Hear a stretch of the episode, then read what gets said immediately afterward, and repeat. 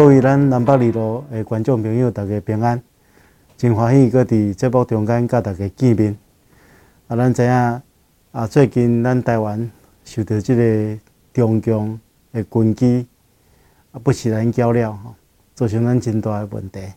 虽然今日特别邀请到啊，咱的特别来宾吴一龙先生，要甲咱做伙来分享即个要紧的主题啊。一龙，咱请大大观众朋友请安。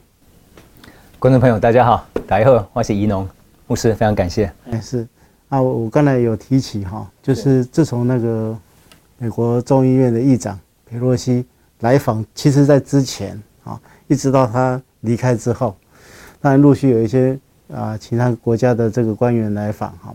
那在这段期间哈，中共就是中国就是一直利用这个军机来骚扰我们。啊最近有无人机的这个事件，那不知道你怎么看这个事件啊？是不是台湾真的有迫切性的危机？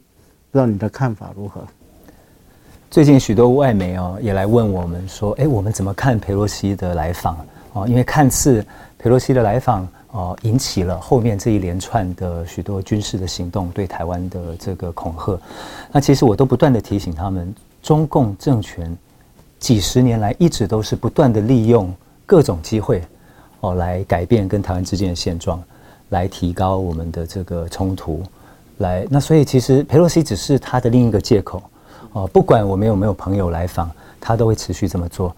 他记得二零二一年，哦，这些军机啊，牧师刚刚讲的这些军机扰台的行动，有将近一千个架次。二零零二零二一年，一年就有这个将近一千个加次，这是前一年二零二零年的一倍。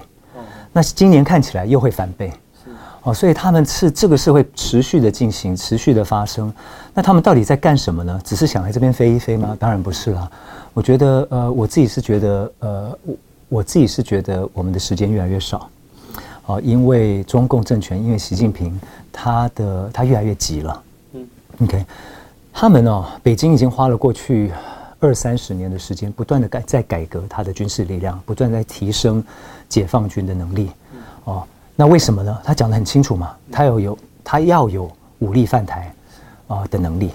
OK，一九九六年他尝试了一次，啊，一次威胁台湾的的军事行动，那时候不成功，没有成功。那时候美军介入，那从那个时候到现在，他不断的在投资各种的能量能力，可以把美军排除在外。好，让他能够透过武力来解决台湾的跟台湾的纷争，然后在国际社会有时间反应之前做这件事情。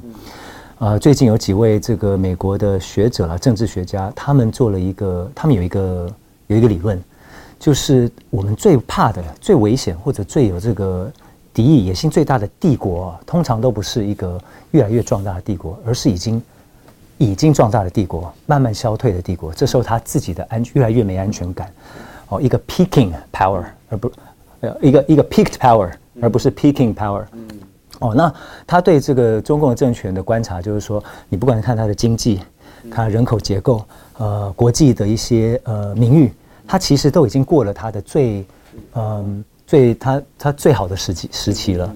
哦，那对面对这样子一个不管在经济上、在政治上、在国际的这个呃国际上已经慢慢在消退的一个政权。呃的一个独裁政权，他这个时候越有可能，呃，对外产生呃，对外去呃去做一些采取一些不友善的行动，哦，那所以对台湾而言，这是一个我觉得我们需要呃需要呃特别注意的，哦，那当然同时，呃，我们也看到台湾过去几十年来，我们的民意啊离任何的这个统一和平统一的越来越遥远，我们已经有非常清楚的一个。呃，一个台湾意识，一个本土意识，啊，不管我们认同的是中华民国还是台湾，还是中华民国台湾，啊，多数的人啊都希望维持现状，维持我们的民主生活方式。所以，如果你把这些条件都放在一起，啊，一个啊希望维持我们独立自主的一个的的国人啊，以及民族认同，啊，再加上一个逐渐消退，啊，越来越有这个危机意识的一个中国政权。那听这样子告诉我们的就是说，哦，虽然我们没有办法预测未来，可是这个呃，我们的国安威胁是越来越险峻的。是是是，所以照这样的情况之下，哈，那你觉得台湾人民应该怎么面对这个情情形？那我们台湾人的挑战就是如何做好准备，但是又不挑衅，又不会制造任何让中共拿来当做对台提升这个冲突的这个借口的的举动。这些有些东西是矛盾的。哦，那这也是为什么呃，台湾在呃，我觉得台湾政府其实它的工它的任务非常的困难。啊，那我觉得有有几个很关键的事情。第一个，当然我们的军备，啊，我们的国防要有能力，要有可信的这个抵抗的能力。我们同时也必须改革我们的义务役，我们的义务役制度。啊，就我们的国军已经迈向志愿役了，可是我们有这么多义务役的役男，军事训练役男，他们未来的角色应该是什么？我觉得。呃，在我觉得我们需要成立一个国土防卫部队。嗯嗯嗯。哦，他的责任跟我们的正规军、跟我们的陆海空军是不一样的。我觉得我们任何服义务役的人是要去呃补这个国土防卫部队的这个的的缺额跟名额。那除此之外，一般人呢，啊，就是没有在我们的武装部队里面的人呢，呃，我觉得也有一定的角色，就是在每一个城市、每一个都会区、每一个呃社区里面，大家怎么为任何灾难做好准备？是是。哦。我们每一个社区如果都有一个应变的能力，那第一我们会减轻我们专业军警校的负担，第二我们才更是有一个更迈向一个坚韧有韧性的社会。啊，我们面对下一个九二一大地震啊，如果可能发生的战争啊，都有全社会从军警消到一般民众啊，都有能力协助彼此，成为彼此的后盾。我觉得这个才是一个，这才是一个最有可能、最有机会。避免战争的一个的一个准备了，为任何灾难做好准备，有另外一个好处，它一点也不挑衅。嗯嗯嗯。好，好，我们在做的是啊，民间该做的准备是为任何的灾难做好准备，所以你的急救能力、搜救的能力、你紧急通讯的能力，啊，举个例子，今天啊，不管你是因为出了车祸，还是被这个弹药，还是被被枪打到、被子弹打到，你都需要被急救。啊，今天大楼倒塌，不管是地震。啊，还是因为飞弹来临，你都需要民间都需要自救的能力。哦，那我们的通讯电话如果有一天不通了，不管是因为受到这个战争的影响，还是因为这个呃关键基础设施因为地震受到影响，还是一个工业的意外，啊，不管任何原因，我们都需要这个应变的能力了。哦，所以我们的我我我是觉得，呃，从国军的改革到国土防卫部队的建立，到社区的准备，这三个我们都需要做好。这样。所以就是说，其实你的意见就是说，第一个就增加我们的军事能力啊，能增加军备等这些军事的训练。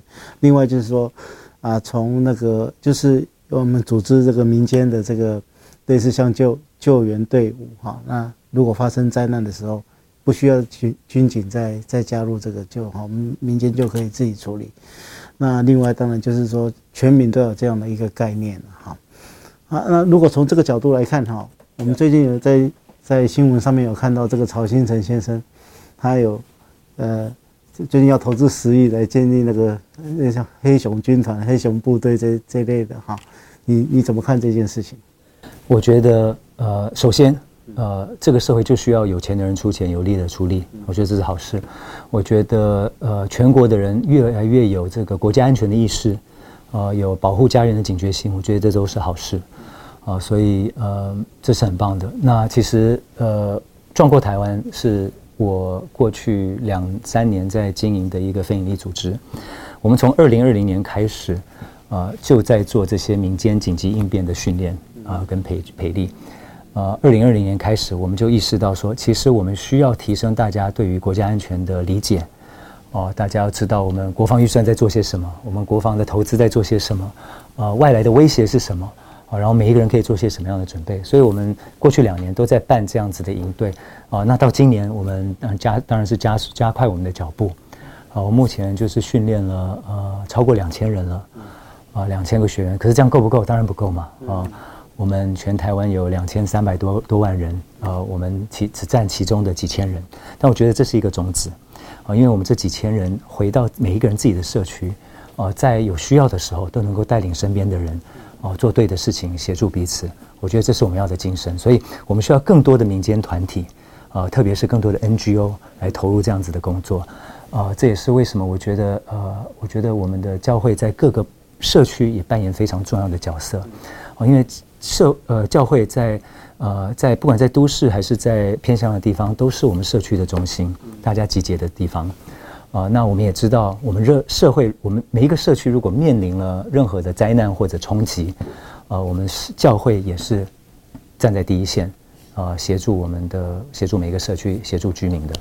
所以我觉得这个，嗯，呃，其实我们在往后看过去台湾面临的各各种大型的灾难，不管是九二一的地震，哦，还是各个风灾。啊，那个那个，我们的社会的韧性，社区的韧性，其实也建立在呃我们的社呃教会组织上嘛。嗯，你好，是的。好，那今天很感谢一龙今天来跟我们分享这个非常重要的题目，我们非常谢谢你。谢谢谢谢牧师。